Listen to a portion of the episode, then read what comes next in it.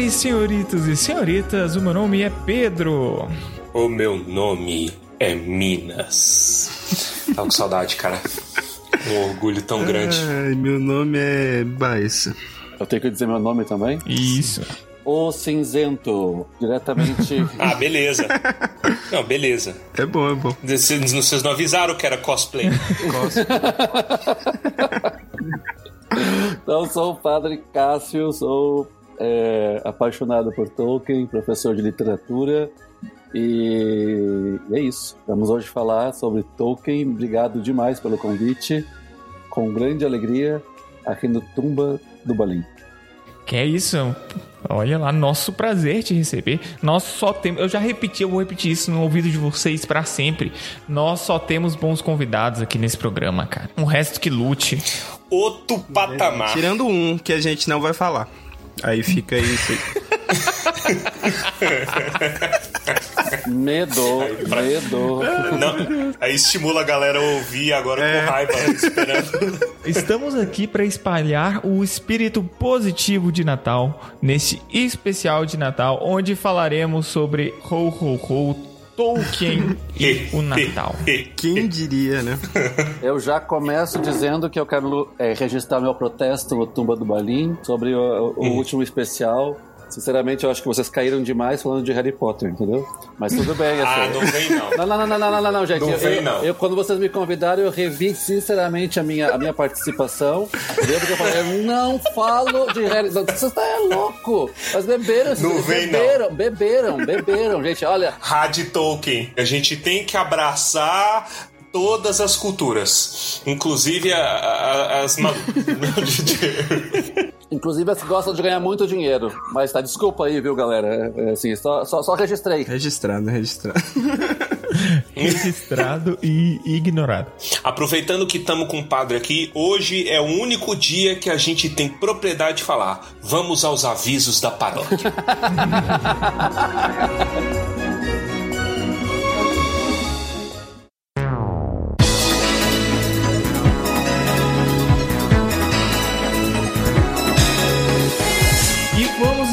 maravilhosos, para os nossos queridíssimos recadinhos da paróquia.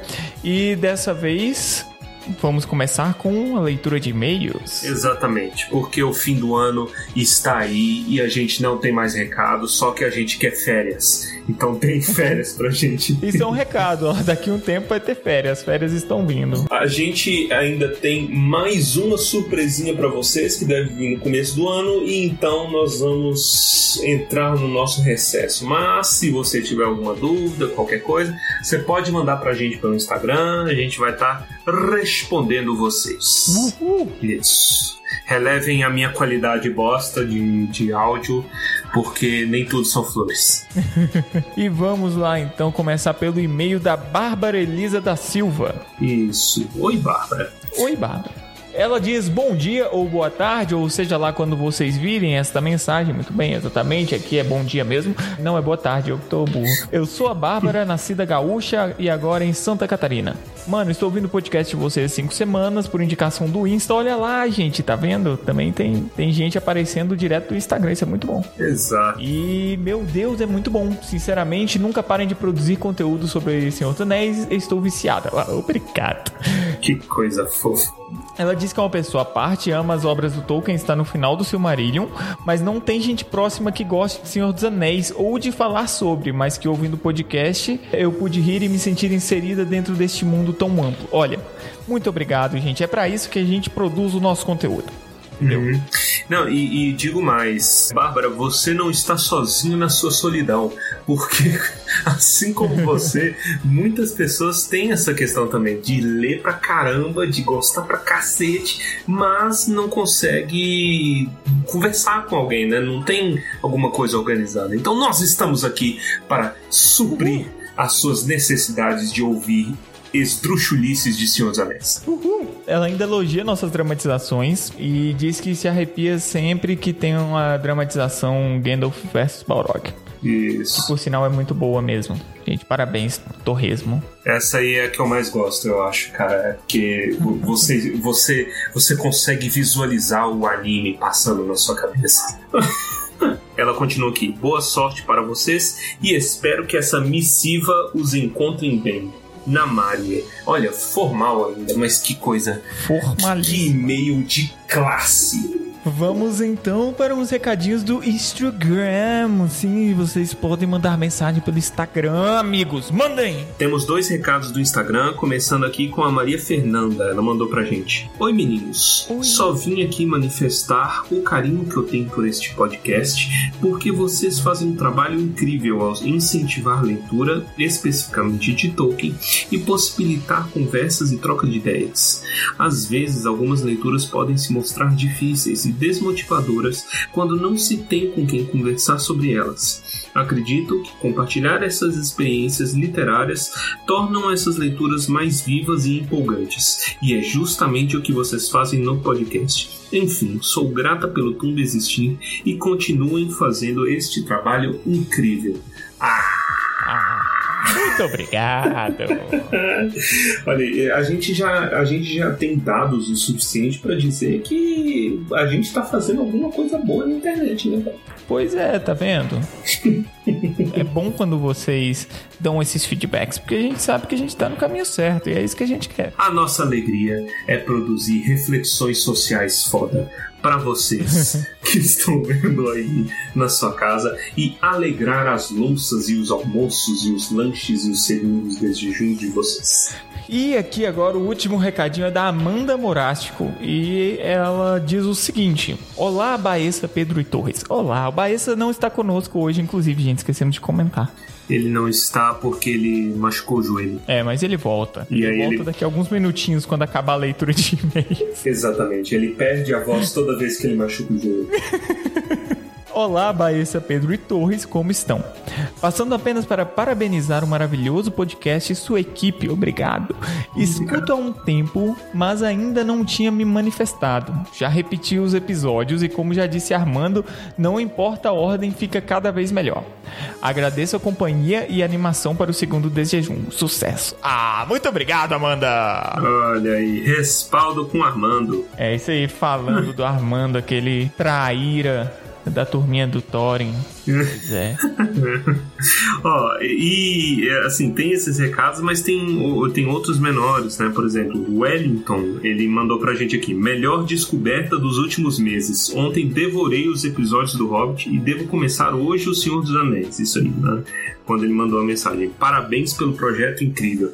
Então, velho, a galera tá interagindo muito, tem essas e outras mensagens. Eu só posso agradecer porque foi um ano maravilhoso, cara. E a gente tá formando uma comunidade e estamos trocando ideia, estamos crescendo juntos, né? Nessa, nessa história maravilhosa. Então, obrigado. É isso aí, obrigado a cada um de vocês.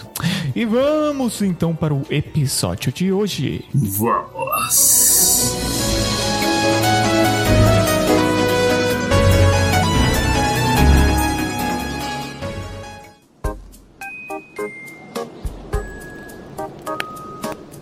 Ho, ho, ho. Casa do penhasco, topo do mundo. Próximo ao mastro do Polo Norte. Segunda-feira, 20 de dezembro de 1926. Meus queridos meninos, estou mais trêmulo do que o normal este ano. A culpa é do urso polar do norte. Foi o maior estrondo do mundo e os fogos de artifícios mais monstruosos que já existiram. Eles deixaram o mastro do Polo Norte preto e embaralharam todas as estrelas. Quebraram a lua em quatro e o homem que estava nela caiu no meu quintal.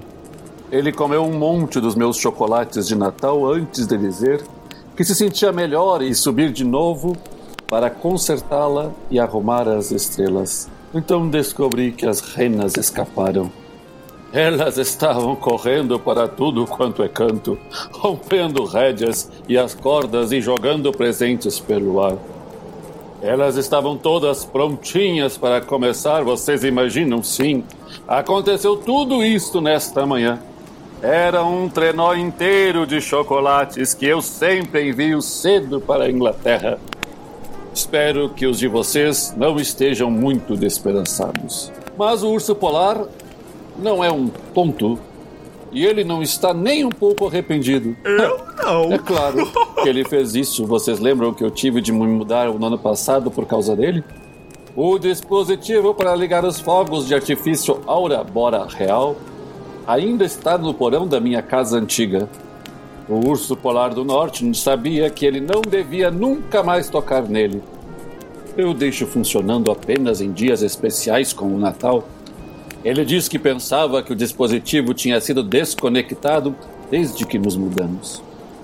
De todo modo, ele estava bisbilhotando os destroços nesta manhã, logo depois do café. Ele esconde as coisas para comer ali.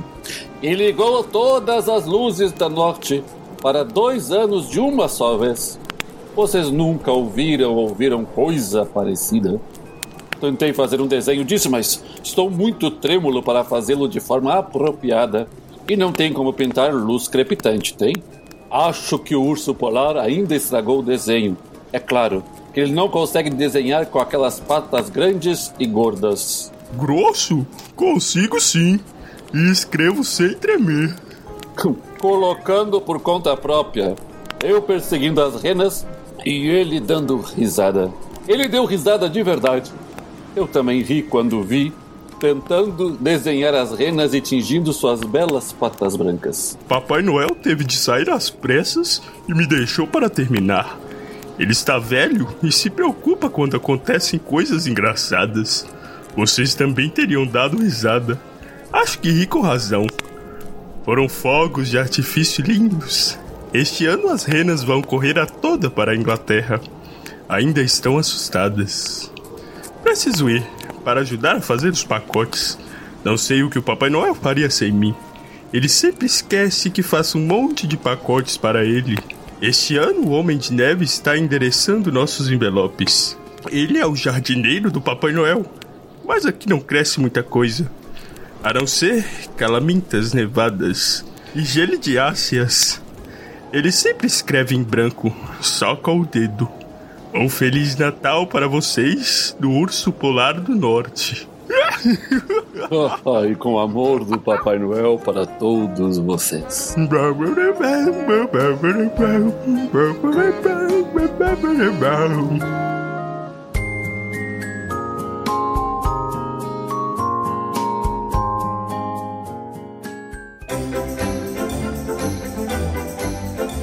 Vamos então aqui seguindo para o especial depois dessa dramatização maravilhosa e vamos falar um pouco, vamos começar falando um pouco da origem histórica desse rolê, que é um rolê muito importante, né? Meio que todo mundo passa por ele. Eu, qual, qual que é o rolê? É cartas com urso gritando do seu lado? O, o rolê é o Natal em si. Se o seu Natal envolve cartas caindo, ursos e gente gritando, o seu Natal tá no rumo certo. Eu posso te dizer Como isso. que eu queria. é isso, vamos começar então falando das origens, né? Porque a- apesar assim de, de ser uma coisa tão popular, não é todo mundo que entra a fundo nessa história e que compreende, por exemplo, de onde vem, né? Às vezes a gente tá no automático e aí a gente, tipo, a gente só celebra, só importa com os presentes, a gente não para pra refletir no que que a gente tá fazendo. Então, É, eu posso pode fazer falar. Posso fazer uma, uma pergunta? Manda Vamos ver pergunta. se você- vocês são inteligentes. Não, não respondam. Melhor não responder. É, não, não, é melhor não. Vamos Quero lá. me entregar, não. Me- mês de dezembro. Tempo de reconciliação. As casas se enfeitam com árvores e luzes. Pessoas atônitas com listas de compras e presentes. Banquetes. Comidas especiais. Crianças se recreando com bonecos que acabaram de ganhar. Mais um ano se foi. Agora a pergunta: nós estamos tratando da época de? Carnaval. não é não? Só pode ser o Natal, não? Pois então, essas são as peças de Saturno. Então vamos, imagi ah. vamos imaginar que lá, lá por 200 antes de Cristo, assim se comemorava as festas de Saturno. E já no ano zero, no nascimento de Cristo, se comemoravam assim as festas de Saturno em todo o Império Romano. Era se comemorava junto com isso o aniversário do imperador. E isso Olha. é uma coisa muito interessante. Porque O grande homem da época, né? Exatamente. E isso deu uma treta que vocês não imaginam. Por que uma treta? Bom, vamos lá. Então, porque tudo isso parece a nossa festa de Natal, só que não é. Então é a Saturnália, que é chamada assim, né? Então, Que é um bom nome de banda brasileira. com certeza. Nossa, Alguma banda? E a concorrente vai ser a Brumália, entendeu? As duas, assim, a Saturnália, Isso. que é a outra festa que Isso. também se comemora nessa mesma época, né? Olha. isso. Pode ser que nem aquelas boy band, girl band, né? Ruge e, e- e qualquer outro, Bros. Bros, bros, é. Isso. Pronto. Em todo caso, estas eram as festas típicas do Império Sim. Romano naquela época, por esta época do ano. Mas não só no Império Romano, nos outros. Toda a Europa, a parte de cima, esta época de Natal, de, de dezembro, na verdade, é as festas que vamos chamar hoje de festivais de inverno, né? Eram as festas do inverno, a chegada, o equinócio do sol. Então, para isso se faziam altas, altas paragolés para comemorar a, a- a- o sol, ou melhor, para fazer que o sol voltasse. Mas a gente vai falar um pouco mais tarde sobre isso. O fato é que nessa era chamada não, não o dia desta festa, mas era o, o tempo destas festas. Então, a primeira coisa importante a gente ter claro é todo o inverno chegando, todo o frio chegando, toda a morte chegando, vamos dizer assim, porque o inverno vai trazer a morte.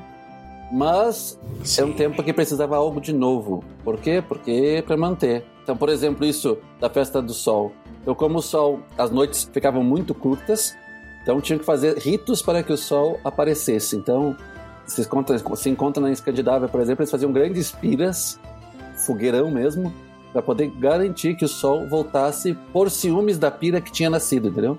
Eles, propu- eles propunham a pira e diziam, ó, sol, se não aparecer é o seguinte, a gente vai ficar com ele, viu? Então, e aí, e aí faziam essas grandes festas de, de botar fogo em tudo por conta disso. E olha um spoiler. Sempre funcionou. Portanto, estavam certos. Baseado em evidências, não é essa a moda? É verdade. É, é engraçado o quanto essas coisas nos primórdios eram baseadas em sensações mesmo, né? Tipo, ah, eu sinto inveja, então eu preciso causar a mesma coisa no sol para que o sol nasça. Exato. E, Verdade. e isso do antropomorfismo, que é justamente isso, de poder botar os nossos, os nossos, os nossos sentimentos e pensamentos nas coisas da natureza. E é nisso eu me encanto tanto com Tolkien, porque Tolkien sempre fala que os mitos são reais. Os mitos são reais. Então, aquele povo não tinha a menor dúvida de que aquela pira podia salvar a vida deles. Mas não somente a garantir que o sol ficasse com ciúmes e voltasse, mas que o povo se congregasse, a palavra vai ser essa, né? Se congregasse em torno disso. Então, muito importante é a gente entender que os ritos né, eram reais, são reais, né? Então tem esses elementos de realidade daquele povo que está ali. E Tolkien vai sempre bater nessa tecla, é uma coisa muito importante. Em termos mitológicos, cara, é- é quando você começa a ver rimas da mesma coisa em populações diferentes, eu acho isso tão lindo, cara. Tipo, povos distintos ensinando, né, e tentando compreender o mundo com histórias, né? E aí toda é, tudo é uma contagem de histórias. Isso aí é Tolkien, assim, até o osso, né?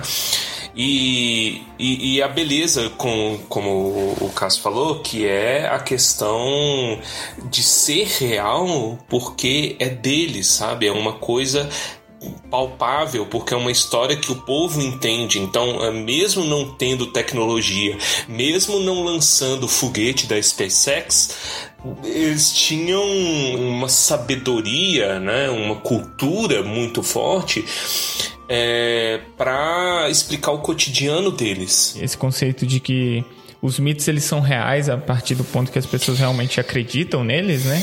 É parte do preceito que o Neil Gaiman pegou para escrever Deuses Americanos, Uhum. que é essencialmente, cara, os, os, os deuses eles estão aqui enquanto os humanos acreditam, e o plot do livro é justamente deuses lutando contra o esquecimento. Então, É um negócio muito doido. Aplicação literal. Aí vocês podem estar pensando, tá, mas o que, que um padre tá falando isso, né? É, exatamente. O que, que é isso? Infiltrado. É verdade. Por isso que eu troco meu nome, entendeu? Pra garantir que eu não seja Que aí- excomungado como herege, entendeu? Faz todo sentido o cosplay. Inclusive, você tinha comentado que essa, essa cultura era romana, certo? Esse ritual. O- alguns desses rituais, esse de queimar fogo era Sim. escandinavo. De botar fogo pra botar inveja no sol era escandinavo. O, o Império Romano ele expandiu de uma forma muito macabra, né? Tipo, ele realmente ficou muito grande. Ele acabou absorvendo muitas culturas e originando muita coisa e tendo que lidar com muita coisa também. E, e o paganismo era o, o- pod- Podemos dizer que o paganismo era o pai da, da, da fé inicial, né? Era muito importante pro, pro- para os romanos. E com o tempo, uma outra, uma outra religião começou a surgir ali no meio. O que que tu entende como paganismo? Desculpa só pontuar.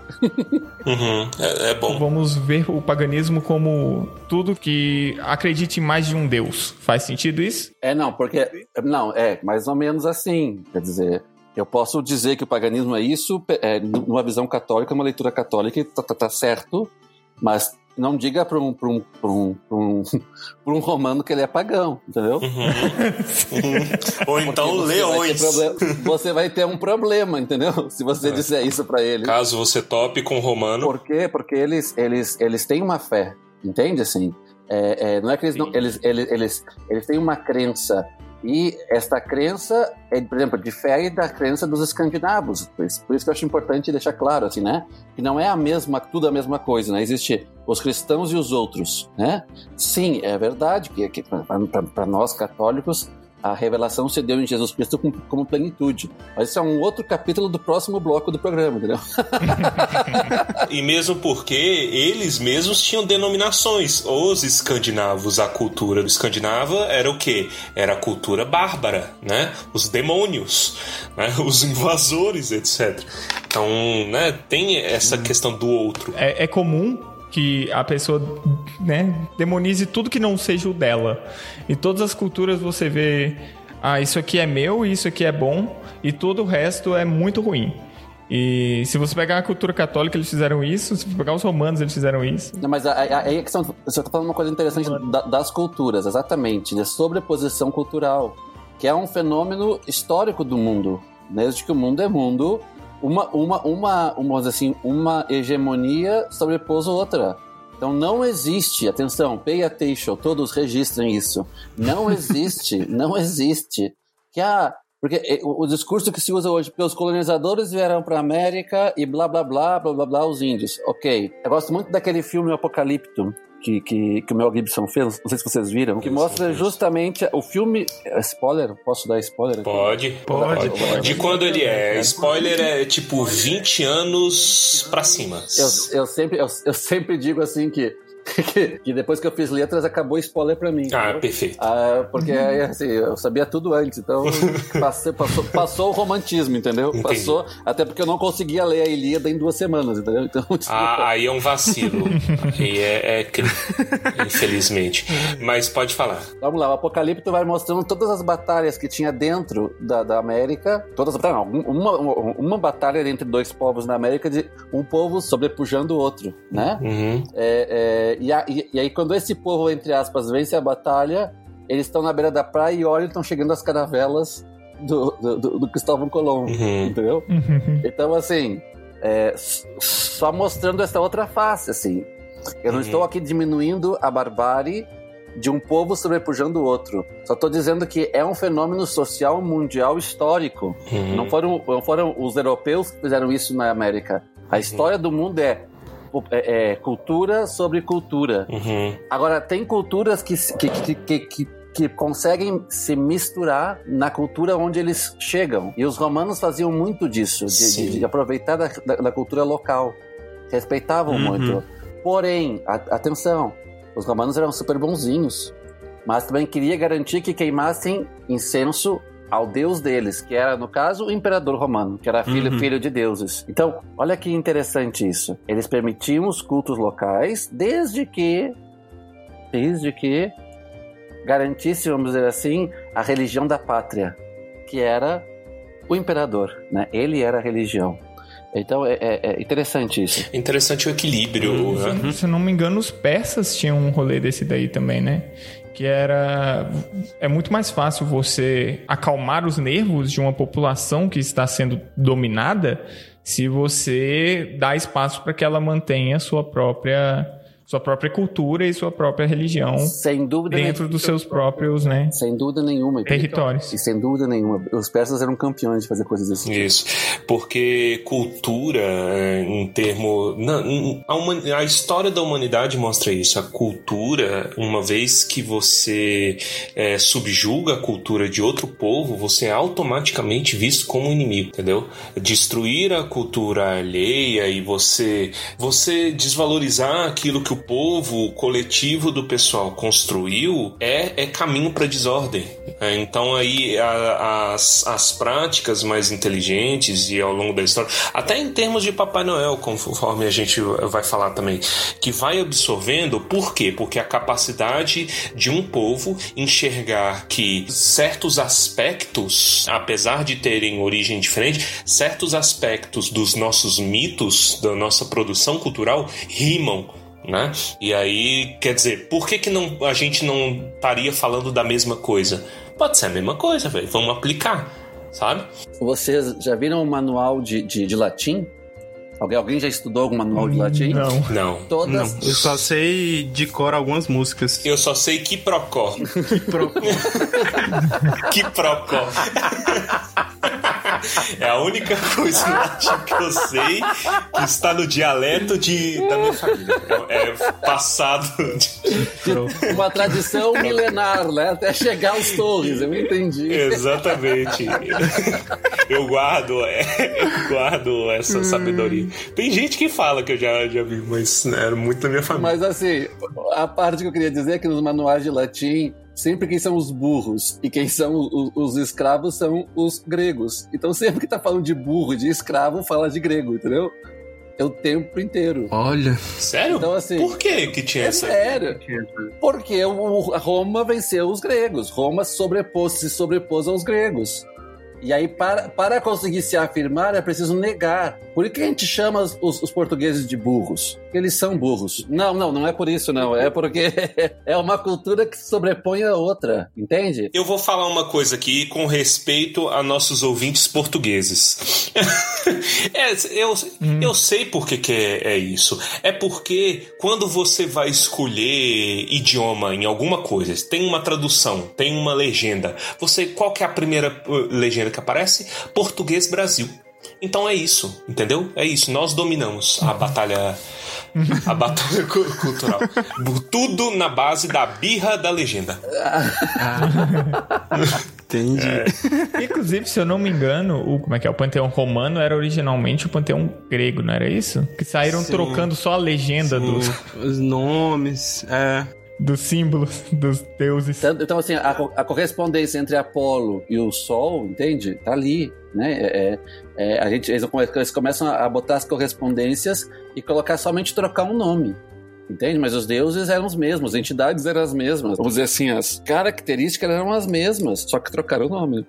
Mas eu acho muito esquisito, eu não sei se isso é só eu, eu não sei se isso é. Tem algum ouvinte que se É só- é só identifica tu, com isso. é só tu. deve- Sabia que deve tem um ser. bot no Twitter que quando você fala so, é, é só eu, ele vai lá e retweeta e fala assim: você é especial. Exatamente, eu imagino, cara. Pode ir.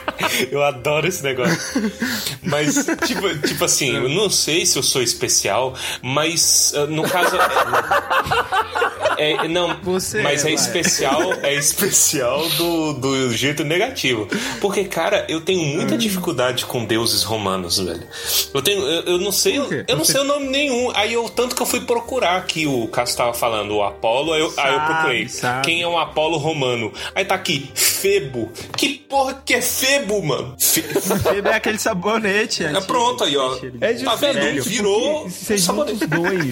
a, a, cultura grega virou a greco-romana. É. E você começa a não saber mais qual é o equivalente de qual e começa a ficar difícil. Eu só sei o grego, cara. Eu, eu sou Team Grécia aqui. Na...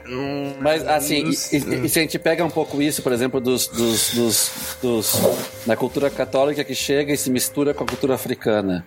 A gente ia começar a ver nos orixás também as correspondências entre os santos católicos, Sim. entende? Uhum. Que, era a maneira, aquela maneira que eles conseguiriam adorar os deuses deles, é, pintado com a fé católica, uhum. mas eles continuavam adorando a entidade que eles traziam. Isso. Então, quando eles têm uma correspondência entre uma coisa e outra, é, é, não está dizendo que é a mesma coisa, uhum. mas é uma correspondência que se existiu para que aquela cultura pudesse sobreviver.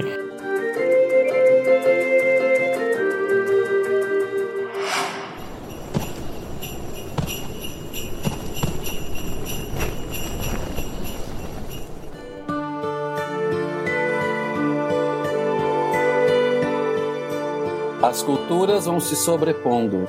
E esse sobrepor-se de culturas é um fenômeno natural da humanidade, não é um, uma coisa bonita ou feia. Tanto é que aquele estudo genético aí provou que 3% dos homens do mundo são parentes de Gengis Khan, descendentes. Ah, com certeza. 3%. Com certeza. Tanto que no dia que eu descobri isso, tem uma história engraçada. A gente tava descobrindo Rocket League, né? E aí a gente ia jogar Rocket League e uma maravilha, futebol de carro, para quem não para quem não conhece, super né? cultural. Por, por, favor, conheça, é uma experiência única. aí eu tava insistindo, enchendo o saco da Giovana. Giovana, vamos jogar Rocket League, vamos jogar. Mas eu não tenho conta, não tenho, eu crio para você. Aí eu criei uma conta. Gigiscan. Esse é o melhor ah, nome que eu já vi é na minha vida nome dela é esse, eu nunca. Exato. É. Não, e, é por, e é por isso que o Torres quer casar com ela, entendeu? Porque ela é parente dele. Exato. E aí quer pegar Exatamente. a descendência dele, entendeu? É Exato. É ah, eu amo apanhar tá de mulher 3%. bonita.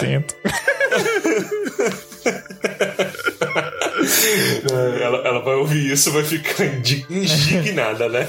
Olha só, indignada. Exato. Em, em, todo, em todo caso, para dizer que tudo isso está acontecendo numa época em que o Império Romano começa a ter uma decadência. Quando acontece que, claro, quem não queimava incenso para os deuses gregos, é, romanos, no caso o, o imperador, era tido como ímpio, né? Alguém sem isso. piedade que não faziam os seus trabalhos, vamos dizer assim, as suas venerações aos deuses romanos. Isso vai até mais ou menos ali final do século IV, quando, no começo do século IV, quando é, em 313 se assina o Edito de Milão, uhum. que é justamente um momento em que se permite que outras religiões coexistam de maneira pacífica e não precisam adorar os deuses é, romanos. Então, o, o Edito de Milão, o objetivo basicamente era esse, certo? Isso. Ou ele tinha outra não, coisa? Não, não, era, era ah, tá. esse de, de alguma maneira. Porque assim, o Império está caindo, está se sacelando. É, tem várias razões, não é o tema de hoje, mas é, é várias razões.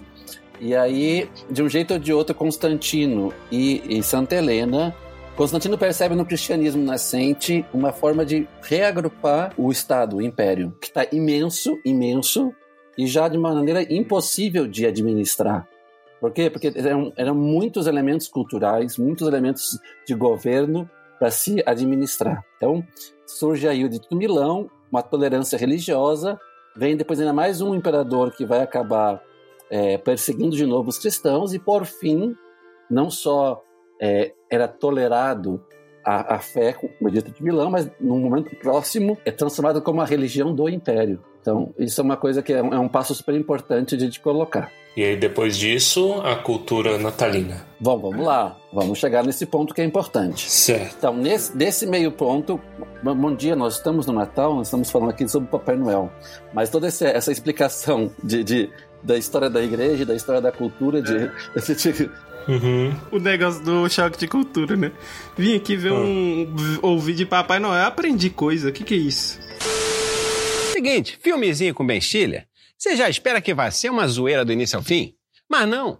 Disfarçar uma aula de história de filme! Isso é um absurdo! Você acha que está perdendo seu tempo com uma coisa absolutamente vazia? Que isso é o sinônimo de lazer? Ah, não, tá sendo bombardeado com conhecimento. Inadmissível isso. Eu faço isso com meu filho, como é que eu ia aceitar que fizesse comigo? É, mas olha só, aí a gente já tá começando a desviar do assunto aqui. Não, e- e- então, galera, galera, então assim, Papai Noel é cultura, entendeu? Vocês estão entendendo? Papai Noel é cultura. Quando vocês olham pro velhinho lá, roxunchudo e bonitinho, ele é cultura. Isso. Atrás dele tem muita história, muito babado, fortíssimo. Bom, então nesta época, como a gente começou o programa dizendo, eles comemoravam o aniversário do imperador. E essa época era uma época bem própria de fazer uma coisa que só existia naquele tempo: comprar as autoridades com presentinhos. Graças a Deus, hoje não se faz mais isso no Brasil. Nossa, não. Graças Tô em casa. a Nunca Deus, graças a Eu Deus. estou em casa. Aí. então, Meu aí. Deus! Nessa época se trocava presentinhos, mas sempre com uma questão de suborno. Por exemplo, então, por exemplo, dava. Sabe, não sei se não sei a cidade de vocês, mas na minha tinha. Sempre tem nessa época dona caixinha do lixeiro. Tá ouvindo falar nisso? Sim. Sim. Dona- O, o, o, Caixinha do o lixeiro. caminhão, Porteiro. o caminhão de gás vai passando essa época do ano, deixando uma caixinha para colocar um dinheiro. De gás não, perdão. De lixo. Vai passando e deixando uma caixinha para colocar dinheiro como presente do lixeiro do Natal.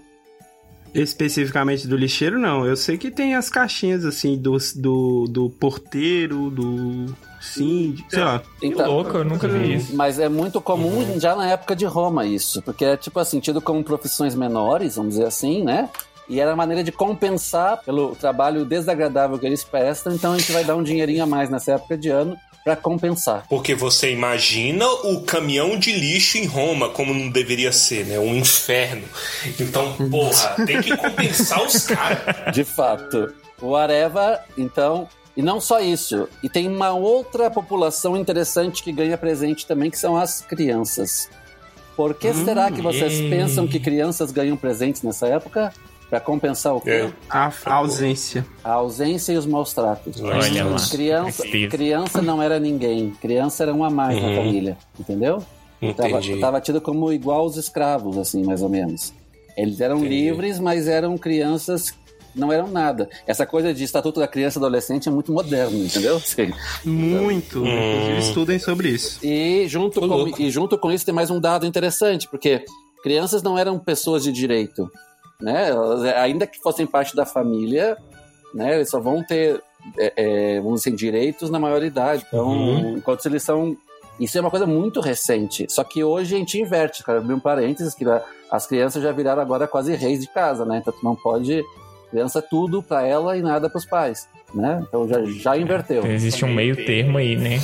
Isso aí, vem, isso aí vem muito também. Hoje a gente tem muita filosofia do bom selvagem, né? Então a criança nasce boa e a sociedade a corrompe. Então, então vamos fazer tudo que a criança mandar, porque não existe coisa mais pura né? e, e sábia dentro de casa do, do, do que a criança.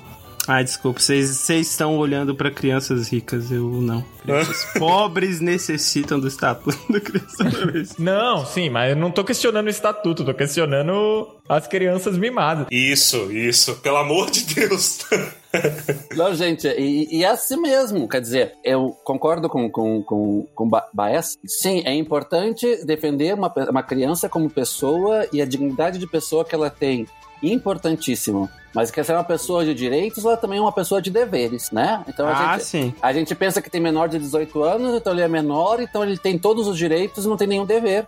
E não é verdade Isso. isso. Desculpa, aqui vamos entrar em outro Uhum. tema que não é Papai Noel, mas vamos voltar aqui para Papai Noel. É que eu fico um pouco Uhum. indignado, porque transforma as crianças em rei, sabe assim? E aí Isso. é, é só direitos, só direitos. E aí cria, cria um bando de uma geração Nutella, vai tomar banho, entendeu? Vai escovar o dente, entendeu? Arruma esta cama e tome tenência. Eu, tô, eu tenho uma nova frase que é: vai encher a garrafa d'água na geladeira.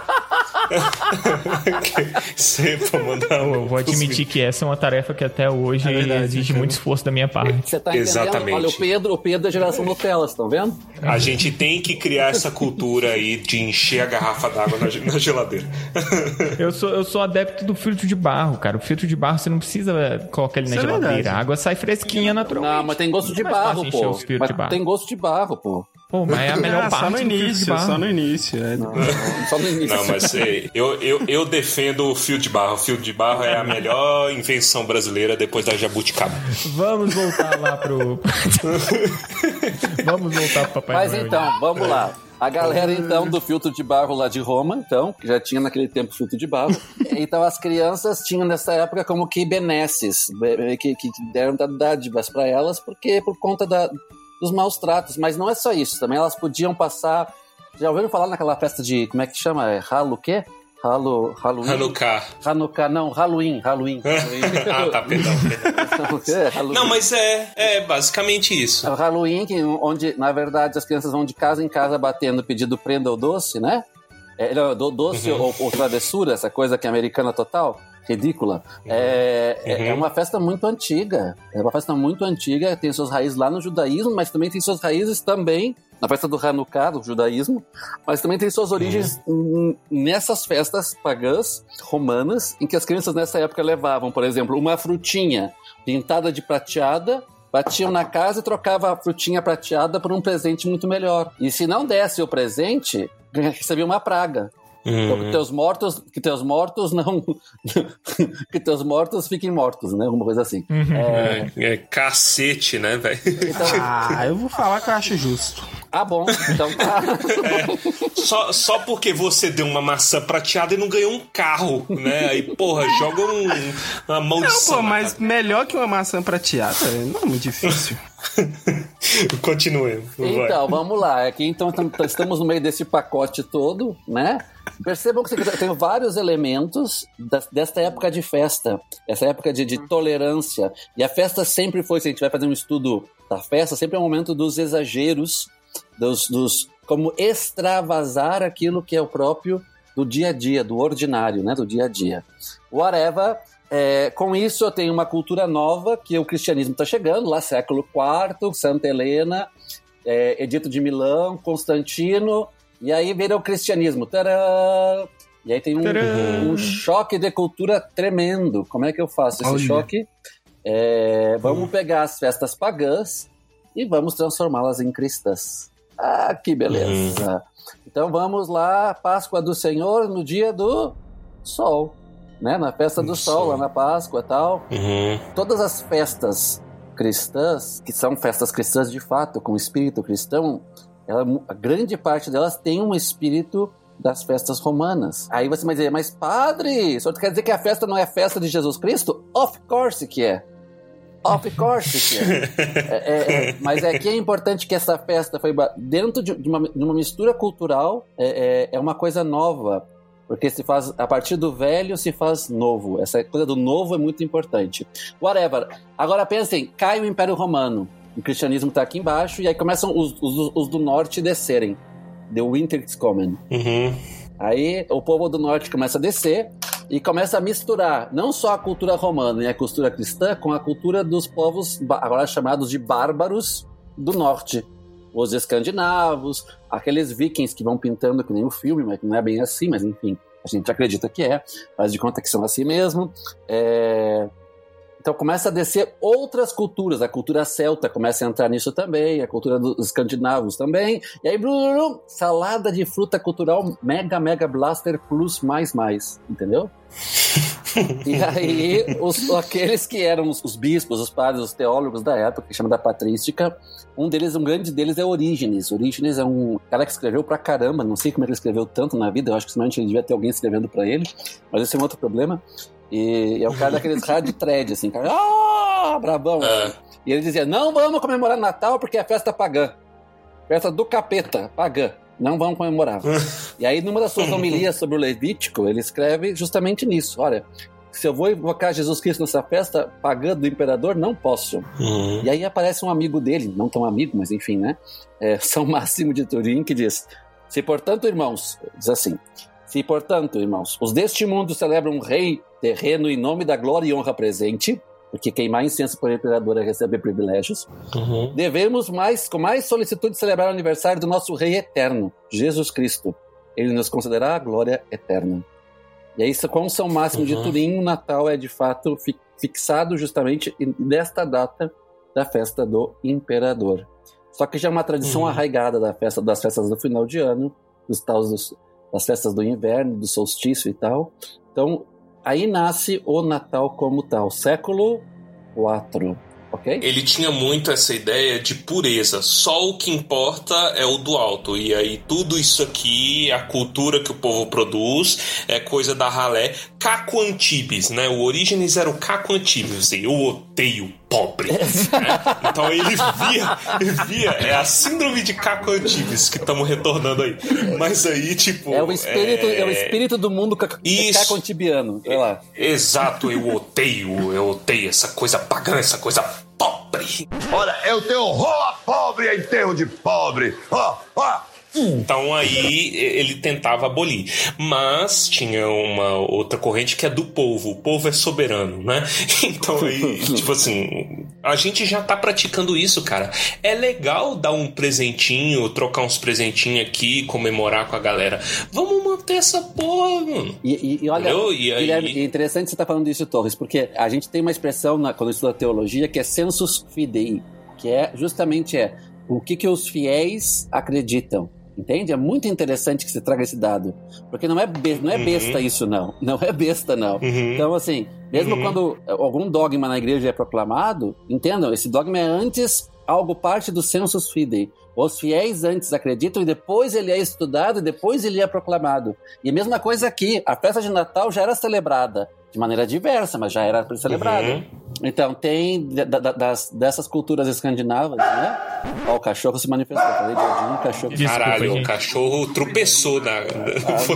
Então, é, é, o Odin foi lá e catucou ele. Então, um dos deuses lá dos, dos, dos, dos nórdicos era Odin. E tinha a lenda, que é, jun- junta-se com a lenda do, do, do, do velho do inverno, que Odin passava nas vilas batendo de casa em casa pedindo comida.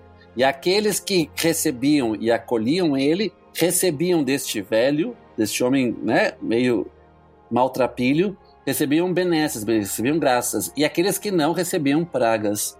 Então, acolher o velhinho que baixa na tua porta pode ser Odin. Testando. Exatamente, Uhum. exatamente. Jesus Cristo fazia isso, né? É, ele É, do alto da né? compadecida. né? Ele, ele pede pão pro Matheus não enxergarem, né? Compadecido. Mas o. Era fácil, pô. Se o velho não tinha um olho, era Odin. Aí você tratava bem. É, é, Agora. Exato. Ele, Nossa.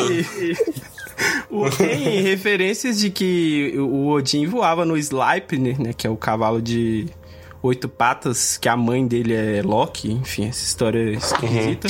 Ai, Mas pelo amor de Deus. A Loki é a mãe de quem? Loki é a mãe do cavalo, do Sleipnir, né? Ai, que susto, meu Deus. Então, E aí ele... Muito Mas ele voava no Sleipnir, né? Que seriam as oito renas do Papai Noel. Tem umas paradas aí também. não, não, mas aí, referências. aí vai chegando tudo essa imagem e faz uma salada de fruta, bota tudo no liquidificador, aperta. uau! E aí. Adorei aí- o som. Gostou? É, treinei, tô, tô, há duas, tô, duas, tô duas semanas treinando pra falar assim, entendeu? Então aí Uhum. Começa a misturar tudo isso e sai a figura do tal senhor Papai Noel. E ainda teve muita coisa, né? Porque o, o, o conceito do Papai Noel, ele não apenas junta isso tudo, mas boa parte, principalmente da cultura que a gente pegou, que veio lá de. Tipo, a forma como nós comemoramos hoje, saiu de um poema. Então não tem limites de jogar coisas no, no liquidificador, entendeu? Tipo, você acha agora já deu. Não, vem mais, vem mais, vem Não mais. teve uma tese com as normas da ABNT. Isso. O que, que era o Papai Exato.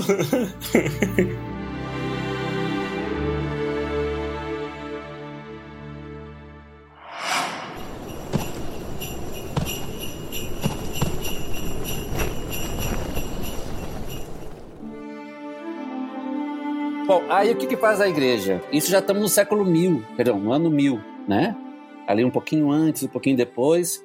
E aí tem um tal santo que é, era um santo super popular, é tipo Padre Pio de hoje em dia, entendeu? Porque hoje é assim, tem os santos populares, santos da moda. Santo da moda agora é Padre Pio, entendeu? Padre Pio, santo da moda, entendeu? É o padre que, que cura tudo, que bate em tudo, que resolve todos os problemas. Que voa pra assustar a caça na Segunda Guerra. Eu adoro essa história. Então, Isso, conta, conta pra nós, conta pra nós. Não, eu não lembro dos pormenores, mas é tipo assim, existem relatos de um bombardeio que ia ter. um- Qual que era a cidade, Cássio? Você lembra? Era alguma cidade italiana. Deve ser, deve ser Giovanni Rotondo, vamos lá. É, e aí contam que os caras viram tipo uma figura de um velho. Um franciscano lá caminhando no- em cima do avião, entendeu? Isso. Na rua Aí batendo no vidro assim. É, ma- mas é, é muito, é muito estranho esse relato, cara. Isso a gente tá falando no o quê? Não tem 100 anos é, isso daí. E aí ele convence, foi convencimento, não lembro se foi tipo névoa, eu não lembro se é alguma coisa do tipo, mas impediu os caças de bombardearem a cidade. Ou cagaço, né? Porque, Ou cagaço também. porque se eu tô lá em cima e aparece um São Pio do meu lado, meu nego, eu volto pra Exato. É. São, São Pio, eu, eu recomendo as pessoas a Tem muita história de bilocação, essas coisas assim, que é bem curioso, mesmo pros mais céticos. Vale a pena, coloca lá Padre Pio nos caças, vai aparecer umas coisas bem legais na internet. Aqui. Eu acho que se algum cético mais viajante assim ver isso aí, ele vai falar que é OVNI, certeza. Ó, o avião- olha, o relato diz assim: o avião estava voando para o aeroporto um dia pousar depois de carregar suas bombas. Mas o avião foi identificado por um avião de caça japonês. O piloto, o avião, o avião disse o piloto explodiu antes que a tripulação tivesse chance de saltar de paraquedas. E aí continua. Aí eu vi, fui salvo por um velho. Não, ele na verdade não impediu. Ele na verdade salvou. Olha que loucura. Ah, Ah, má interpretando os atos de São isso, Ele olha tinha aí. barba branca, me levou nos seus braços. Era o Papai Noel, gente. É o Papai Noel, verdade. Papai Noel. Aí pronto, é o Papai Noel do, do século XXI. e quem não conhece, se for procurar a foto dele, é realmente Papai Noel, cara. Mas é que assim, é, eu vi, eu vi umas coisas tipo assim, ah, porque Odin era um idoso barbudo. Pô, todo assim, tem muito idoso barbudo que não é o Papai Noel. É, assim, eu, eu conheço pelo menos uns 23 que são. É, velho. Meu tio aqui, ó, que tá. Mano, meu tio tava com uma barba que eu falei, pá, eu tio, se eu pôr em algum shopping isso, arruma um trampo de Papai Noel aí. Natal. Falei, com. É por isso que eu deixei minha barba, entendeu? Exato. Esse padre tá rendendo pouco, então a gente faz uma hora extra no shopping, entendeu? Muito bom. É, então, é, voltando para Papai Noel. Então, nesta época, então, o São Nicolau era o santo, o santo São Pio daquela época, entendeu? E aí, Uhum. o cara que fazia de tudo. Aí, das coisas que o São Nicolau fez, segundo as. as, as Bom, ele era um, um bispo de, de, de Mirna, é uma cidade que hoje é na Turquia.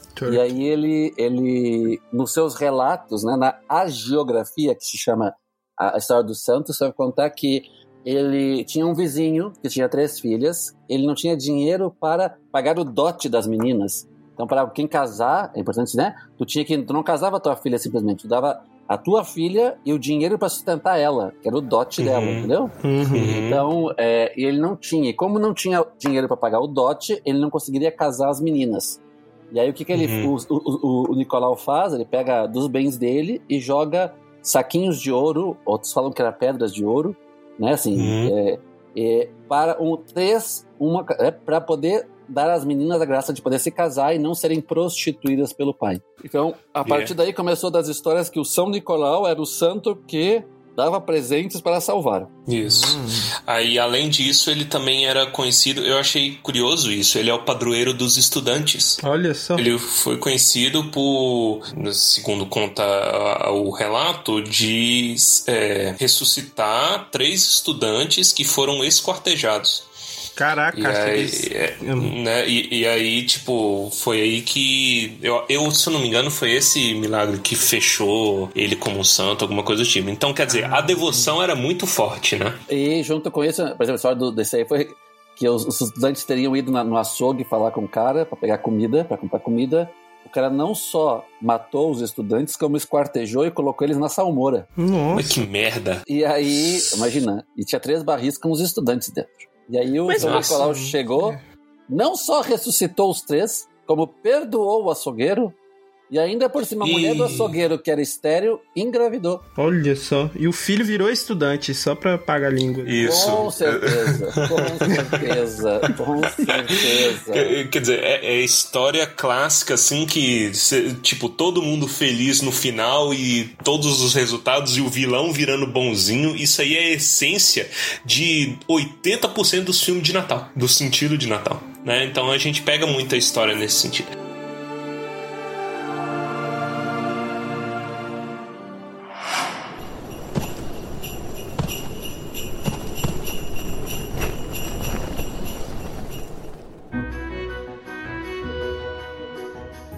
Mas aí, e a devoção dele, padre? Como é que ficou isso aí no ponto? Como que ele virou de fato Papai Noel? Antes de avançar com, com o Nicolau, eu quero dizer o seguinte: existia também o anti-Papai Noel. Dark Papai Noel. Porque aquela, aquela coisa que eu falei do Odin, que dava coisa boa e coisa ruim, né? Então começou a aparecer a imagem de um anti-Papai Noel. Então, enquanto alguém dava uma coisa boa, se não, se não fosse bem comportado, se não fosse bem. Eh, se a pessoa não fosse boa o suficiente, ele ganhava o quê? Brasa, carvão, entendeu? E aí apareceu várias figuras que esse acompanhantes do Nicolau, inclusive, eh, se pensava que era um negócio de uma forma meio, meio Balrog, assim, sabe? É, you not shall pass, assim, mais ou menos assim.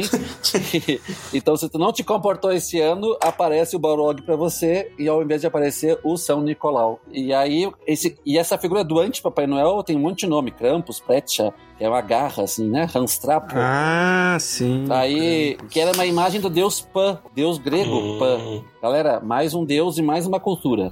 E ou então ao deus celta Cernunnos, né? Então vamos. Tem até um filme, chama Grinch. Grinch, voa lá, voa lá, esse mesmo, é ele em pessoa, né? Olha aí.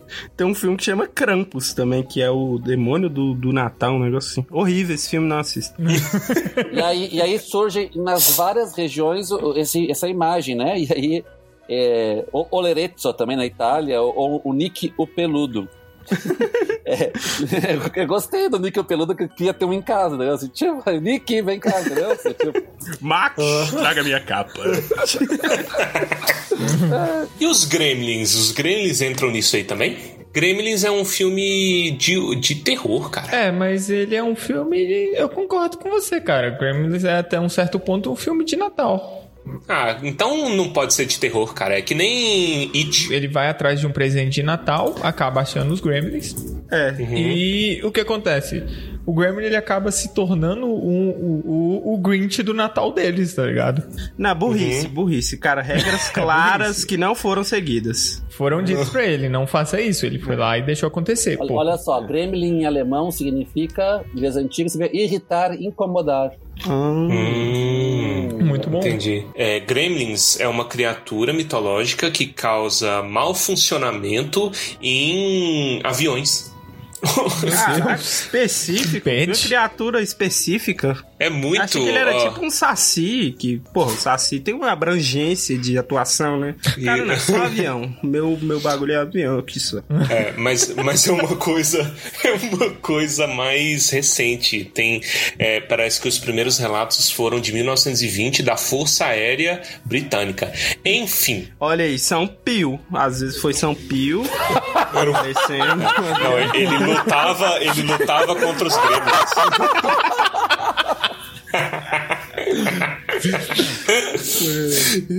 Muito bom.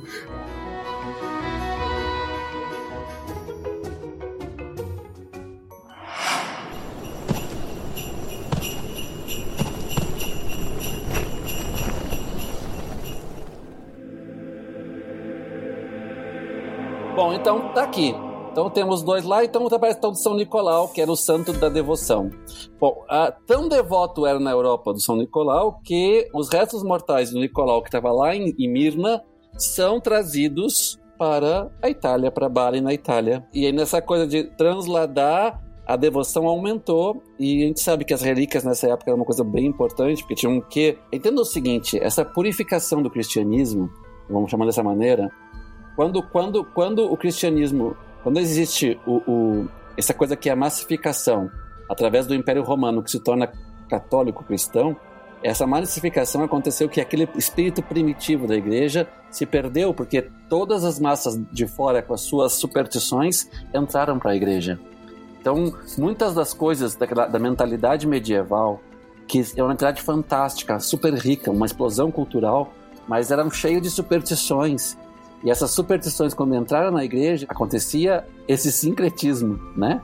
Essa, essa, essa mistura. Então, as relíquias eram uma coisa super importante para eles, porque eram como que quase mágicas nesse momento, né? De defesa, de até porque existiam de fato milagres é, é, e esses milagres é, eram invocados, né? Evocados, eu diria, para poder proteger a determinado povo. Então, valeria a pena ter as relíquias, os restos mortais de cada santo, para poder na verdade, ser o protetor daquela região. Justamente era uma obsessão deles por relíquias, por itens né, preciosos. Então aí a gente fala, até, a gente vê até na literatura fantástica também como essa coisa medieval tem muito desses desses itens. Gente, isso é até hoje. É comum pessoas Sim. venderem certos itens religiosos, mesmo não sendo, e tentar lucrar em cima disso, pô. A gente Sim. viu a igreja tentando vender terreno no céu, cara. Não, uai, o brother vendendo semente que curava do coronavírus, porra. Às vezes não era nem um comércio direto, assim, as pessoas às vezes não pagavam por algo, assim, pagavam pra ver a relíquia. Enfim, relíquias eram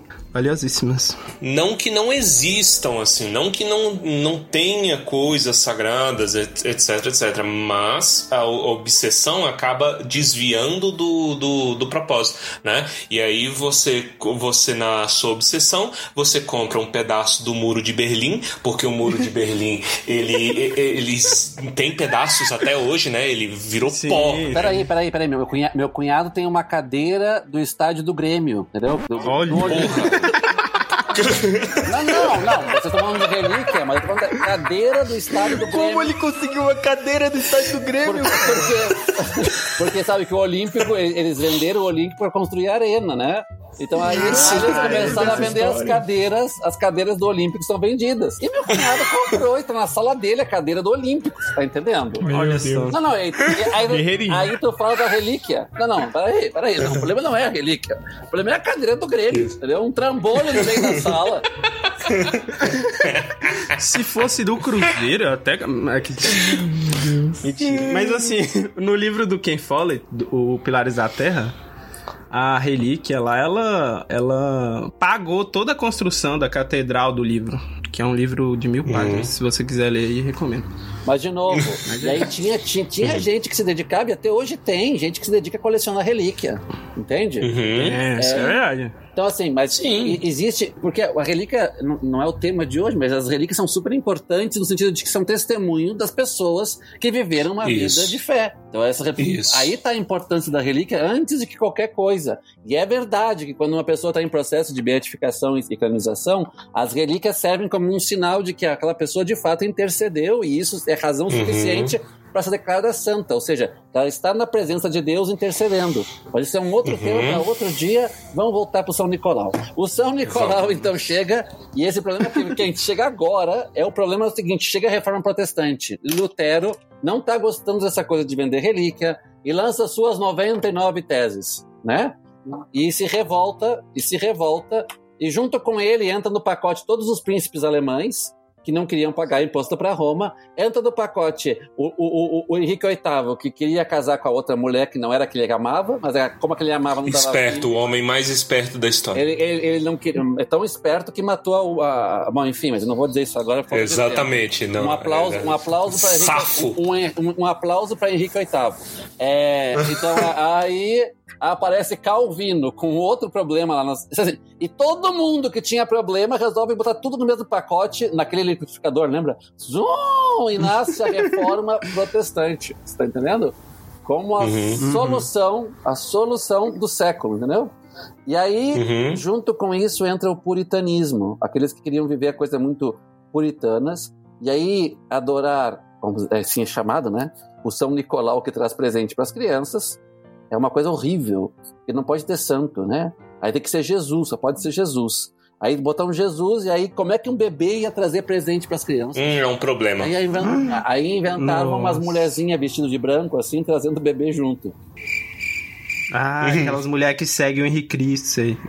Ah! tá bom. Entendi. Ai, Desculpa, que foi mal. tristeza, Eu tô tentando entender. Tá ótimo, vamos adiante. Você não, você não conhece o Henrique Cristo? Conheço, conheço, eu tô tentando entender elas, Ah. elas levando Jesus, né? Mas enfim, é, enfim. né? É que elas têm uma banda, eu nunca entendi, velho. Isso, leva, leva ele na motocicleta, na motocicleta dele, deixando, arremessando o presente na cara das pessoas. Toma, parabéns, ó pai. Tá! Faz todo assim, cara, a gente tá desvendando todos os aspectos culturais da humanidade nesse programa. Esse tudo, episódio tudo vai será durar 20 contemplado. anos. Esse episódio vai durar 20 anos. Exato. Bom, aí nesse tempo já começa um rechaço do Papai Noel, porque é a figura de São Nicolau, e começa a aparecer uma, uma befanda, que é chamada, que é uma bruxa, que vai na sua vassoura carregando presentes e distribuindo pelas chaminés. Aí aparece a história da Tora de Natal. A Tora de Natal é um espetáculo, porque aí chegava a época de Natal, já não pode adorar mais o santo, vamos adorar o quê? Vamos adorar a Tora. Aí leva uma Tora pra dentro de casa, e aquela Tora vai sendo queimada durante o inverno, para poder esquentar. Eu compreendo que tem que ter uma tora dentro de casa. E a tora era mágica, era a tora de Natal. Chegava na noite de Natal, everybody sentava na, na tora, com todo o respeito, sentavam na tora e batiam na tora e dizia: caga, tio, caga, caga. E o cagar do tio seria os presentes. Então, quando a gente olha uma árvore de Natal com presentes embaixo, os presentes são as fezes da árvore de Natal. Que lindo. Infelizmente tiraram aí a cultura moderna, tirou a melhor parte, que seria destruir a árvore. Na porrada. Mas eu, eu entendo. Inclusive, inclusive, eles alimentavam a, o, a Tora antes do, do evento principal, porque ela tinha que estar, né? Tinha que produzir. É, exatamente, tem que dar matéria-prima, né? Assim, é, não- Uhum. É. É, tem, tem que ter regras. Tem que ter regras. Entendeu? Pa- para cagar tem que comer. Tem que comer, não tem jeito. Não tem jeito. Isso. Tem que comer. Cara, que lindo. E aí? Bom, então aí começam as coisas bizarras a acontecerem. Isso é uma, uma prática muito comum na, na Espanha, assim, os catalãos, que tem suas. Bom, Uhum. aí se a gente começar a mexer nessa história da árvore, tem é, os celtas, as árvores, o culto das árvores, coisa e tal. É, é, é, é, depois eu pensava nas árvores, do culto da árvore, sabe de quem eu me lembrava? Aqueles povo que dançam em volta da árvore, como é que chama? Daquele filme? Dançar em volta É, da o árvore. povo- o povo azul com o rabo grandão, como é que é o nome? Ah, Smurf? Não. Ah. Avatar, Ah. Avatar, Avatar. Não, Avatar. Porra, eu. James Cameron. Smurf. Então, Avatar, Avatar, entendeu? Então, é, é, é, então o povo cultuando a árvore, do culto da árvore, cortou a árvore e botou fogo na árvore. E é por isso que você compra essa árvore gigantesca para sua casa, para decorar, minha filha, e depois na hora de guardar você não sabe o que fazer com ela, sabe? Você, você- você- você é muito burra, porque eles queimavam a árvore. Então tu fica com esse negócio guardado na tua dispensa, entendeu? Botando pó. Gente do céu, não me faz uma coisa dessa, porque me faz um fiasco. Bota entendeu? fogo na Cara, eu tô árvore. imaginando que, as, é, é, que a- às vezes as árvores não têm presente, né? Era uma árvore com prisão de vento. Puta, dá pra criar muita coisa. Isso, o lore tá lindo. Tá, tá- tá maravilhoso, cara. Aí, Vou ali dar um lactopurga pra. Não existia na época. Minha É. avó fazia pílula de babosa. Não, óleo de rinse. Óleo, óleo de rinse. Eu não sei se isso é comum aí. Óleo de rinse. Você conhece? Já ouviu falar? Minha, minha... Não. Nossa, Bebe. Tá, tá com... Cara, bebe. Bebe você ver.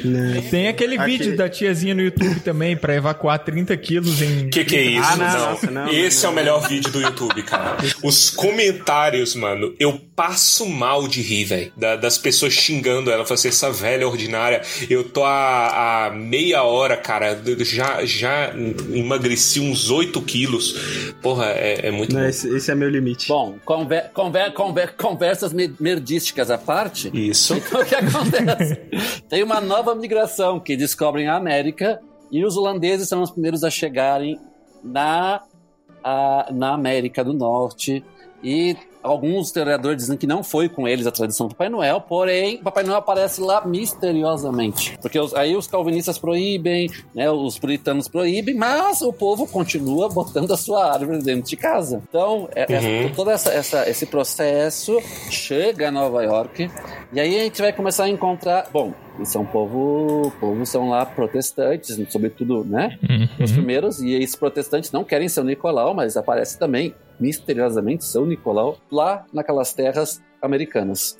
Quero lembrar que nessa meia história, a história tem um, tinha tem um velhinho histórico que morava na Lapônia, que é uma outro mito lá na Finlândia, na verdade na Islândia. Então este era um, uma outra imagem do Papai Noel que aparece por aí também, mas que tudo isso vai parar nos Estados Unidos. Resumindo, tudo tudo para, acaba nos Estados Unidos, entendeu? Até porque não Uhum. tinha, né? Não tinha internet naquela época para chegar na China. Então, é, tudo acaba nos Estados Unidos. E é, em 6 de janeiro de 1863, Thomas Nast, com seus 22 anos, olha, mas já experiente, vocês que têm 22 anos, como eu, é, já experiente Ah. ilustrador, concebe o desenho do Papai Noel no acampamento, é o nome, ele é um cartunista. E ele faz o Papai Noel, e nesta data, o Papai Noel ganha a cidadania, o Green Card, nos Estados Unidos, entendeu? Ele ganha- vai morar na Groenlândia, no Polo Norte, entendeu? Ele ganha o Green Card e vira americano, entendeu? Deixando as roupas verdes e amarelas e pretas. Sabe Papai Noel preto por quê, né? Por quê? Porque ele desceu pela chaminé e não tomou banho. Of course. Olha. Lindo. Cheiroso, Olha que coisa. cheiroso. Tudo tem uma Aham. explicação. Nossa, minhas crianças tá espirrando, né? Eu acho que keep, Aquela Caralho, caatinga tem- na casa fechada, entendeu? é, tem alguma coisa Entra na sala, tá o Papai Noel de cueca batendo a roupa, espalhando fuligem na sala inteira. E, e isso aí é muito, isso é muito curioso, porque eu achava que o Papai Noel vermelhinho, né, gordinho e tudo mais, era era Coca-Cola puro, né? Mas na verdade ele antecede a Coca-Cola. Antecede. Tanto que em 1920, a primeira carta do Tolkien para os filhos, com desenho do Papai Uhum. Noel, ele já tem gorro e já tá de vermelho. E a, Coca-Cola só, Hum. e a campanha da Coca-Cola só é lançada em 1931, whatever. A gente tá aqui Uhum. para dizer para vocês que não é filho da Coca-Cola. Espante-se você também. Então o Papai Noel ganha o green card, vai morar nos Estados Unidos, um ali, aí ele ganha a roupinha vermelha, toda a roupinha tudo bonitinho e, e por quê? Porque ele vai rejeitar tudo aquilo que seja inglês. Ele não Hum. pode ser inglês. Lembra da coisa da cultura que eu vou negar a cultura do colonizador e fazer uma cultura nova que sobreponha? Então eu pego as mesmas matizes, pinto de outra cor e digo, é meu.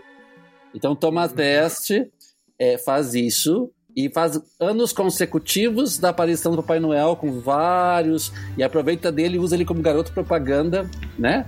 Na- nos problemas é, políticos é, americanos da época. Qual é a A data? primeira, a primeira inscrição é 1863. Ah, eu acho que era a Guerra Civil, né? Era guerra civil, era guerra civil, era guerra civil sim. Então ele era, ele era pró-união nessa época. Ah, O, o poema do, do, do, do Clemente lá, ele veio em 1822. Ah, eu esqueci de falar sobre isso exatamente, Pedro. Tem vários escritos, vários escritos, vários poemas, né, é, sobre isso, né? Vários esquemas. E só que assim, a forma final mesmo, vai, quem vai dar é o Thomas Nast, né?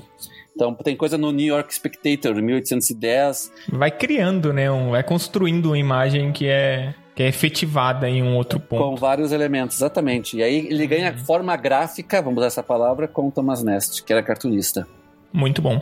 Finalmente a Coca-Cola está entrando em crise, estão dizendo que ela causa câncer, estão dizendo que ela mata, estão dizendo que, que, não é, que, é- que é bebida do capeta, que não vale a pena. Isso em 1800 1921. Olha só. que coincidência, né? Coincidência, não mudou nada. Então. então. E a Coca-Cola pega um cara legal que é o Papai Noel. Entendeu? Porque já é popular, toma ele como garoto propaganda. E a única coisa que a Coca-Cola faz é deixar ele com um sorriso e gordo. Hum, dificultando né, a entrada dele na chaminé. Exatamente, é difícil, é difícil. Até porque se ele entrasse fedendo na casa ia deixar tudo meio infestado. Então, quando a Coca Isso. Então, em 1931, a Coca-Cola lança a campanha e Papai Noel vira o cara. Roupa vermelha, barrigudo, gorro, etc, etc, etc. Bom moço, vira bom moço Papai Noel. Aquela imagem ruim de um Papai Noel perseguidor já passou, né? O, o Graça desaparece Até porque antes tinha o hábito de que Papai Noel ia e deixava ou carvão quente dentro da totoca ou presente. Hum. Ou uma Glock, né? Pra, pra, pra atirar nas pessoas. Porque, pô, esse cara é muito violento.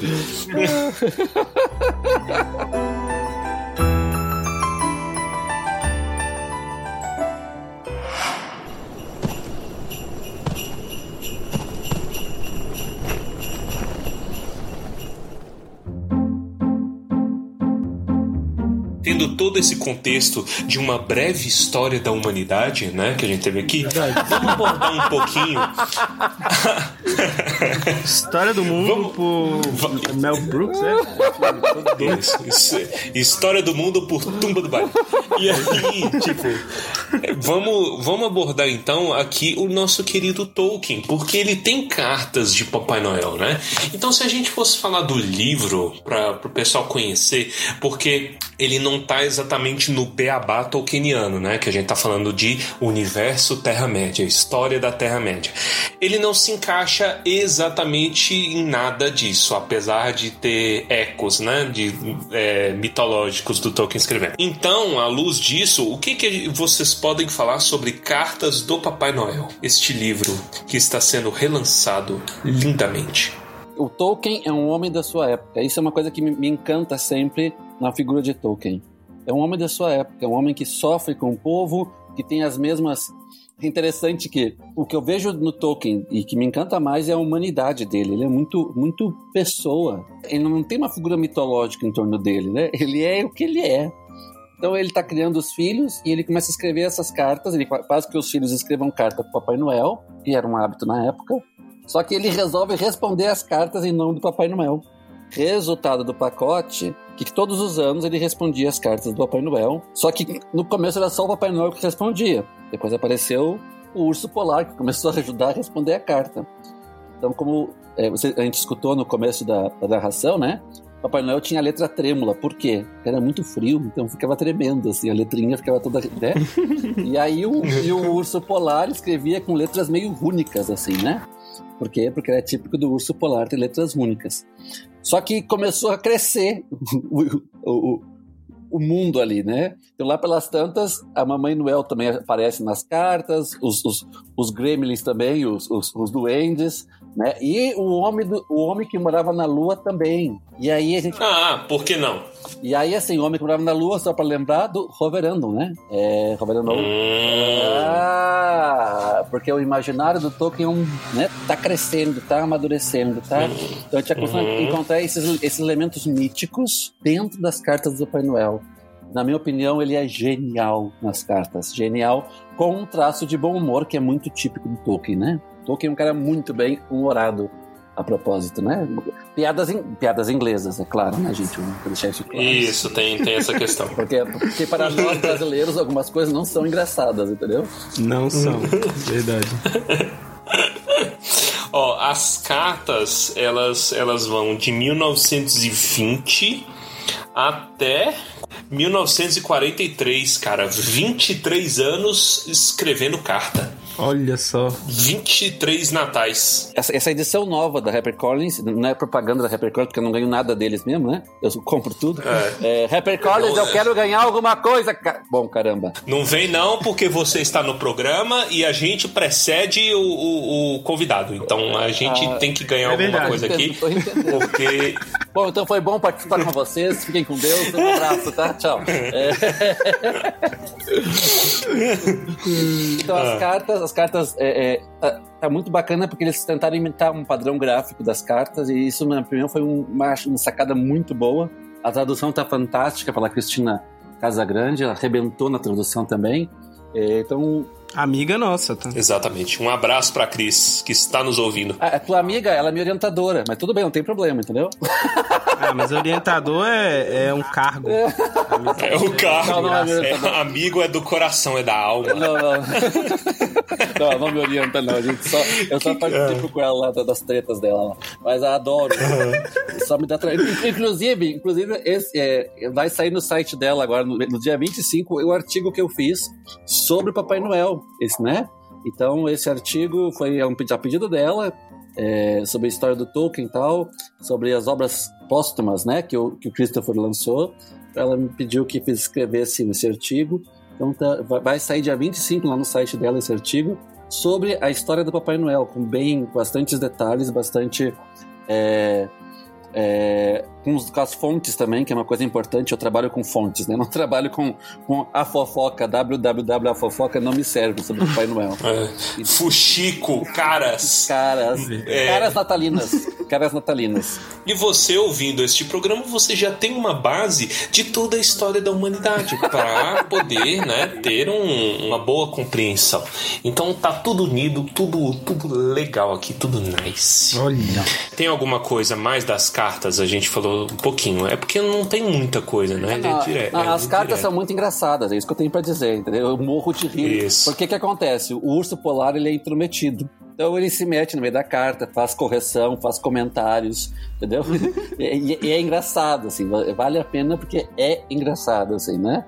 Então ele xinga, xinga o Papai Noel, o Papai Noel xinga ele, o negócio é interessante. Então, assim, mas antes de finalizar, é dizer da minha experiência de Natal, né? Porque um padre falando de Papai Noel, que coisa maluca, né? Verdade. A verdade é que eu digo que eu, só, eu gosto tanto de Tolkien, então normalmente as mães dos meus catequizandos ficam dizendo assim, nossa, mas que padre estranho, né? Eu era estranho até uhum. que o padre Paulo Ricardo falou sobre Tolkien, que o padre Paulo Ricardo é o padre da moda. Ah, entendeu? Aí como ele, como ele falou que Papai Noel, que, que, que, o, que o Tolkien era bom, aí tudo bem. Tolkien é bom. Você sabia que eu já fui hostilizado dentro da igreja? Por causa, por causa de Tolkien? Foi. É porque eu andava com o anel no dedo, né? E aí uma mulher falou assim para mim: Eu vou deixar aqui meu testemunho. Ela falou assim: o demônio entra na sua casa de diversas formas. Você fica andando com esse anel aí com escrita esquisita. Isso é puro suco de interior, cara. Que é, é justamente se você não. Se é, é, a cuidação da vida alheia e a demônio, o demônio está em tudo. O demônio está na lata de Monster. Então, né? eu, deixa, deixa, aí eu quero dar duas experiências do Tolkien. A primeira é o seguinte: eu, eu, eu volto e meio, eu vou lá no Carmelo, onde as irmãs, a Carmelo é onde as irmãs ficam reclusas, né? Elas não têm contato com o mundo exterior, nem internet, nem nada assim, né? Então a gente, para conversar com elas, em primeiro lugar, a gente conversa pela famosa roda, né? Que a gente não vê o rosto e tal.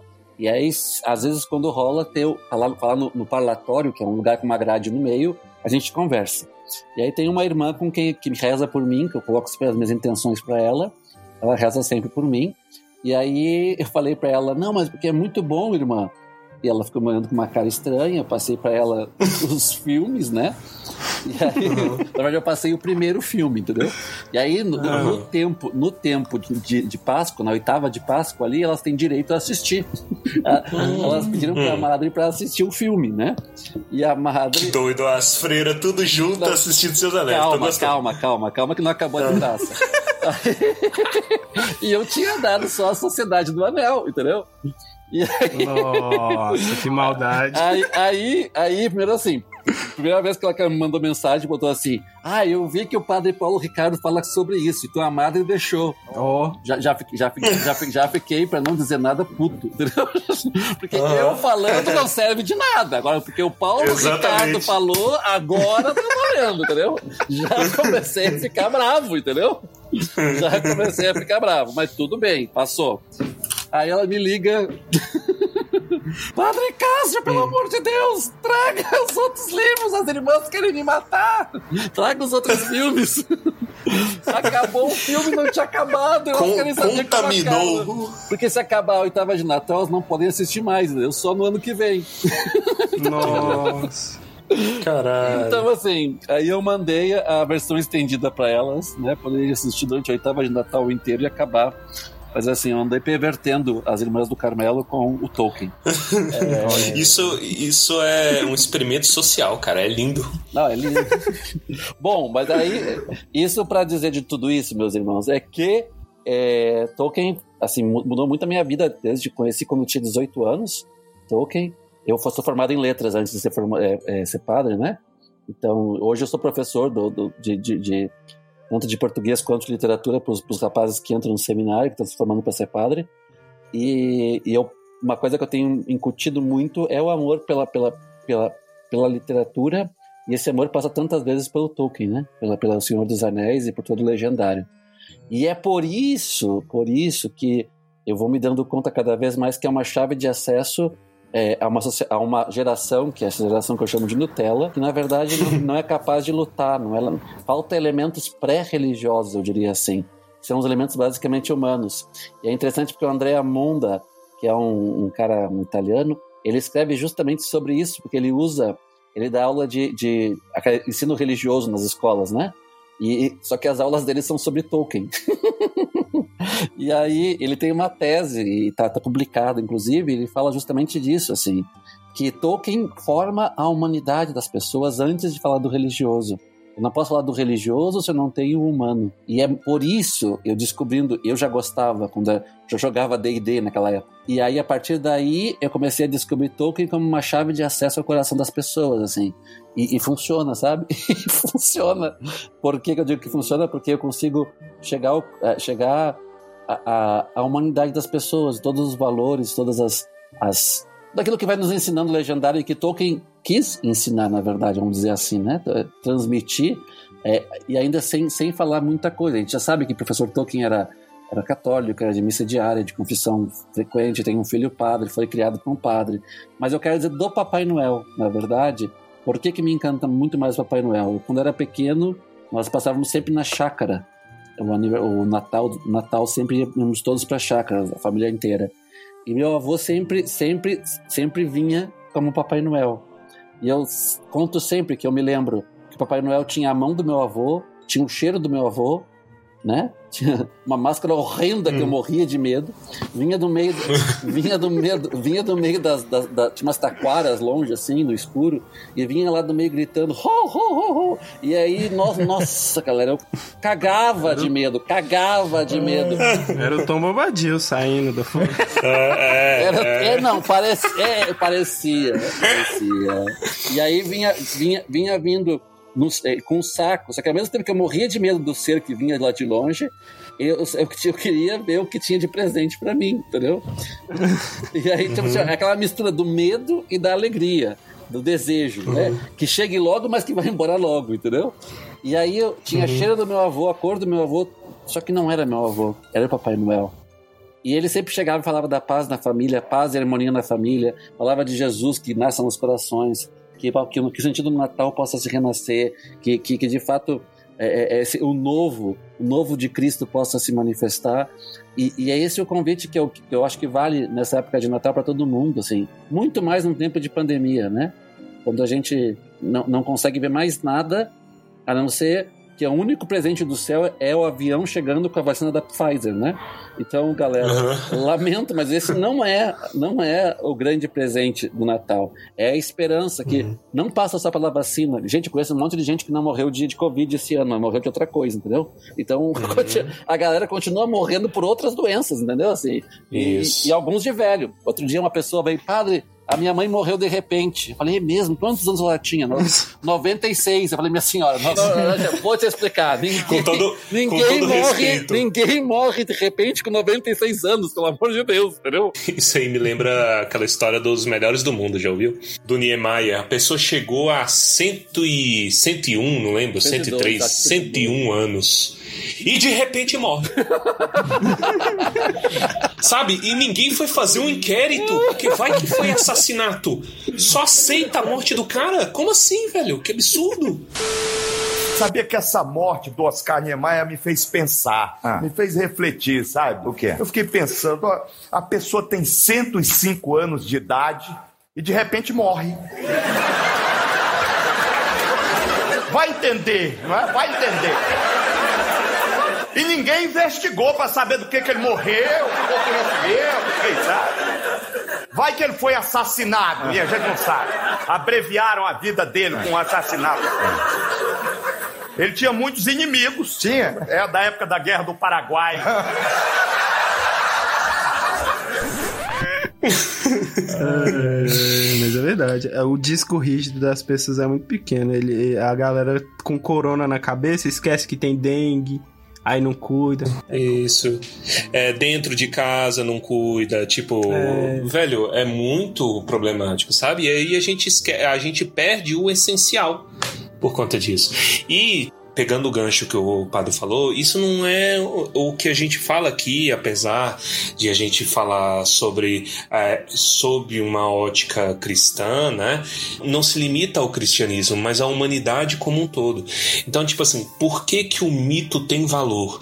Por que que existe o valor em você falar de Papai Noel para seus filhos, entendeu? Para você ensinar essas coisas. Ah, idiota, não existe. A criança vai ficar decepcionada e vai começar a pegar carvão e tacar nas pessoas quando crescer, entendeu? Revoltada porque a vida dela acabou. Não, não é. Mas saber separar, porque tem aspectos humanos que eu só consigo assimilar por mitologia. Né? E se tem uma coisa que a gente aprende com toda essa breve história da humanidade, é como a, o, as verdades são passadas com mito né, ao longo da história e, e, tipo assim, você. Eu acho que eu já devo ter citado em algum, algum programa. É, tem coisas que você vê todo dia e você não dá mais valor, né? O mito, muitas vezes, ele te faz pegar aquilo, aquilo do, do cotidiano, do banal, e colocar um. um Significado. é, ressignificar, colocar uma roupagem tão nova que aquilo ali você acha verdades novas. Isso é Tolkien até os ossos. Caraca.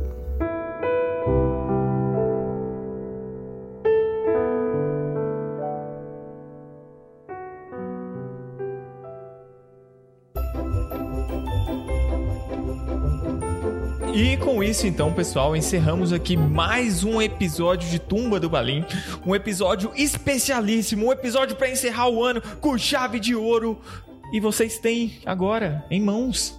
Acabaram de ouvir, de presenciar esta maravilha. Gostaria de agradecer novamente ao Padre Cássio por se fazer presente e compartilhar um pouco aí da breve história da humanidade conosco. Desculpa. Gostaria de agradecer também ao Guilherme e o- ao Baessa e o Torres por serem boas companhias durante esse ano. O bom é que ele falou Guilherme valendo pros dois. Exato. entendeu? E o erro, nossa, que merda. É o Guilherme e Guilherme. Guilherme, não importa qual, né? um que não importa, não importa.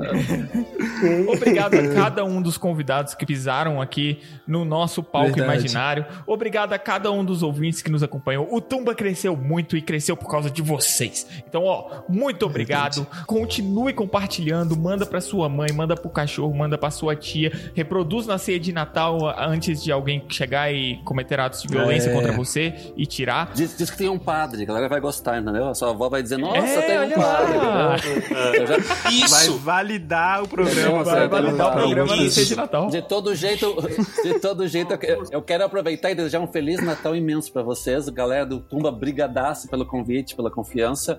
Vai ter meio demais, assim, mas enfim. Whatever. É, agradecer pra caramba que vocês me convidaram pra estar aqui. Agradecer o povo de casa aí, galera. Ó, lê mesmo, né? Mas vai à missa, pelo amor de Deus. Tá? Eu queria também aproveitar, agradecer novamente a todos os meus colegas da breve história da humanidade que estão aqui na mesa. né? Eu queria agradecer muito a cada um de vocês ouvintes. A gente não teria chegado onde está se não fosse o carinho, se não fosse a dedicação de vocês. Esse ano a gente pode dizer que a gente formou uma comunidade, cara. E isso é muito mais do que a gente poderia esperar receber. Tipo, foi maravilhoso.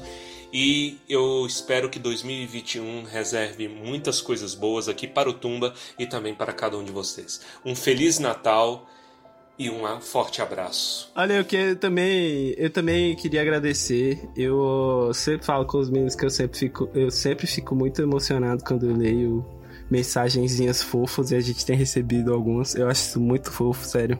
Eu não sei nem conceber em palavras o sentimento que eu tenho quando eu leio.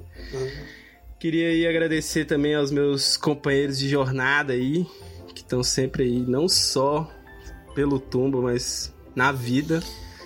É, queria mandar um abraço e um beijo para os meus amigos próximos que ouvem o Tumba e que me pedem para mandar beijo. Eu sempre esqueço e não vou mandar nominalmente agora também, porque são muitos.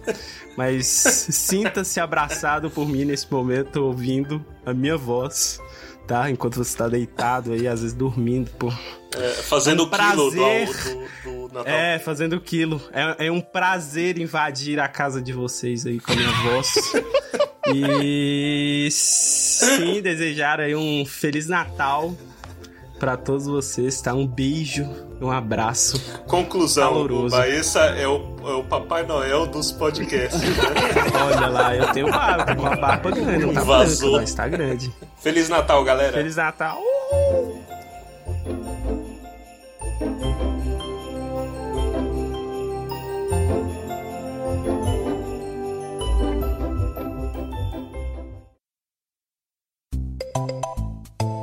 Pedro, você é sempre calado assim? Às vezes, não sempre. Mas eu fiquei intimidado nesse final porque eu não estava à altura da conversa. Não. Desde que vocês começaram isso, a falar das cartas, eu não, eu, não, eu não li o livro. É mais ou menos como no meu grupo de leitura de Tolkien. Quando o Guilherme vai não falar nada é porque vocês não estão ainda no capítulo do Tumba do Balim, entendeu? Ele só, ele só, lê, ele só lê o capítulo quando é pra isso. vocês. Torres, pela ó, Torres, da próxima vez que você chegar sem ter lido, eu te corto e te tiro do grupo. Você tá entendendo, Torres? Ah, é porque não limpa o Tumba ainda. Mas Então vai tomar banho, vai, fique lá com seus amigos o E o não, gente, Estou me eu preservando, estou padre. aqui, eu estou aqui manifestando minha indignação, aproveitando todas as minhas indignações com o Torres, tá Lavando lavando roupa suja, entendeu? E na próxima vez que você confessar, prepara que a penitência vai ser boa.